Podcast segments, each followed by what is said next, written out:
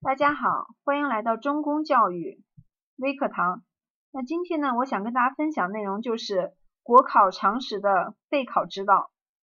我们都知道国考常这个国家公务员考试在即，我相信每一位考生在备考的时候，都会对常识这一部分有一些误区，或者说大家都认为常识这部分在备考的时候是最难把握的。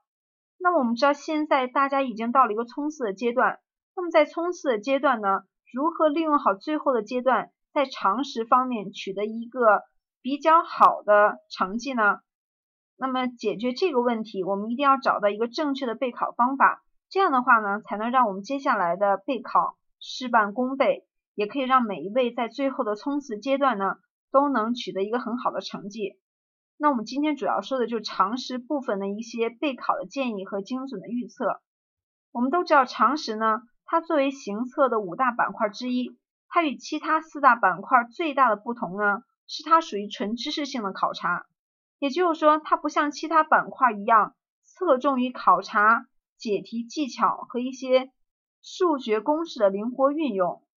那么常识的这一考察特点，也决定了它的复习难度是最大的。当然，我们说的复习难度大，它的前提是你对一些文史哲。或者是说一些生活常识都积累的很少，因此在最短的时间你要全部都补起来，难度确实很大。但反过来，如果大家平时比较喜欢看一些文史方面的书籍，对科技呢又比较感兴趣，那我相信呢，大家通过对一些方法的掌握，那么结果呢可能会大不相同。那我们知道，虽然国考常识。它所覆盖的知识范围可以说是上知天文，下到地理，无所不有。但是呢，我们通过对历年国考常识出题的特点和出题的习惯，也会找到一些它出题的一些惯用的一些思路。我们先从法律看起，比如说法律部分，法律部分它的考察呢，在五年之前，我们说国考五年之前绝对是重点。甚至我们知道，在零七年、在零八年的时候，考察的几乎全部都是法律。但是近最近几年，它的比重是大幅下降的。但是无论怎么下降，法律这部分都没有退出国考的舞台，这也能看出来这一部分的重要性。而且今年呢，我们都知道，刚刚党中央委员会召开了十八届四次会议，而它的。十八届四中全会的主题就是依法治国，可想而知呢，今年的法律部分一定也会在原有的基础之上会增加的，大概要维持到三道题左右。那它的考察内容，我需要大家特别关注的，就十八届四中全会当中对依法治国的一些表述，这是需要大家特别来了解的，这法律部分。第二个就是经济部分，我们知道从历年的考题来看呢，这个部分基本上每年都有，而且题量很固定，有时候考一道题，有时候考两道题，而且题目呢都不是很难，它大多数的情况下考的都是大需要大家了解的一些基础性的概念，比如说在每年的政府工作报告当中，或者你去中央二台去看一些新闻，经济类的新闻的时候，你经常会听到一些。经济的概念，这是最基本的。因此呢，大家需要掌握的，比如说你要知道什么叫 GDP，什么叫 CPI，基尼系数和恩格尔系数分别是什么的指标？什么叫做汇率？什么叫做存款准备金？那么什么又是基金？什么又是股票？什么又叫做商品倾销？那我刚才说的这些经济名词呢？都需要大家去把它掌握，这是第二部分经济部分。那第三部分呢？我们来看一下政治。那政治这个部分呢，它的考察基本上每年我们在做常识题的前几道开篇的几道题，它都是政治题，一一道题或两道题。而且你会发现国考常识它的政治题现在直接考察的越来越少。就它不会直接考察某个文件当中原文表述内容，但是它会以时政作为它的知识背景，考察很多相关的知识点。所以说呢，就需要大家来了解接下来我说的以下几个知识点。首先，同样是法律部分，你要关注十八届四中全会。那在政治部分，大家同样要关注十八届四中全会，同时呢，也要关注十八届三中全会，要了解三中全会和四中全会分别的主题是什么。这第一个。第二个，我们要梳理一下二零一四年咱们国家的外交成就，也就习李上台之后，我们打开了一种什么样的外交新局面。第三个。我们要了解一些基本的民族区域自治制度和咱们国家的民族政策。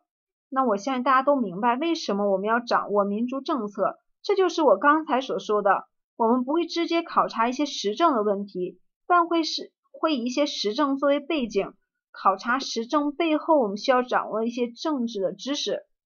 另外一个，我们可以了解一些数字，比如说今年是。人民代表大会制度实行六十周年，再比如今年是人民政协制度实施六十五周年等等，再比如说今年是和平共处五项基本原则作为处理国际关系准则，同样也是六十周年。我们可以把这些周年放在一起来记忆，也将会成为今年政治的考察点。接下来我们说一下第四部分，就是科技部分。那科技的考察其实它主要包括两个方面，一个是二零一四年度国家的科技成就，另外一个就是我们生活中的科技常识。那么国家的科技成就，那么希望大家最近需要你了解的就是探月工程，就嫦娥三号，需要大家去了解这个。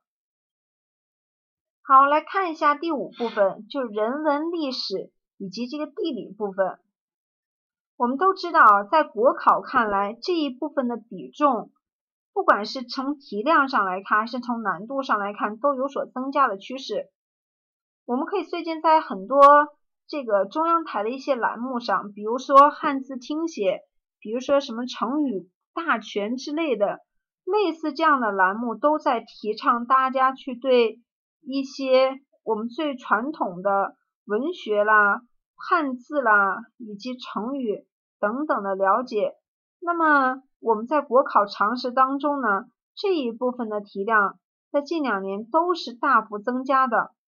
那么这个文学常识，其实大家在复习的时候，你只要把讲义当中我们给大家罗列的一些文学知识点你掌握就可以了。也就是它基本上虽然它的呃体量在增加，但是在难度上。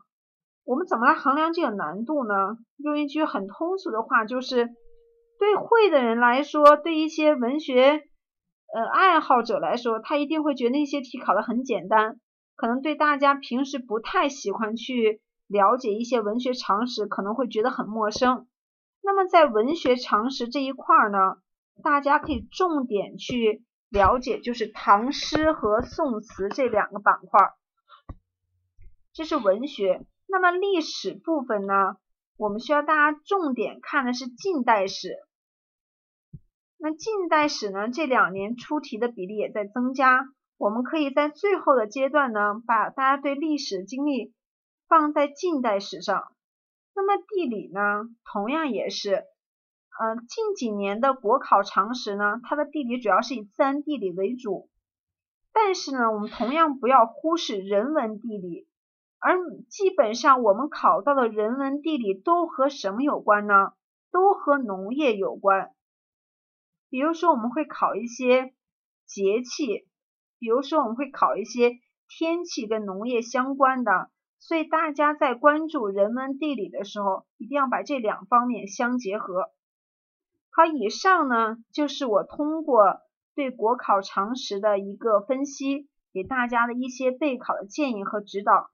最后呢，也希望大家都能够顺利的备考，取得一个非常好的成绩。好，谢谢大家。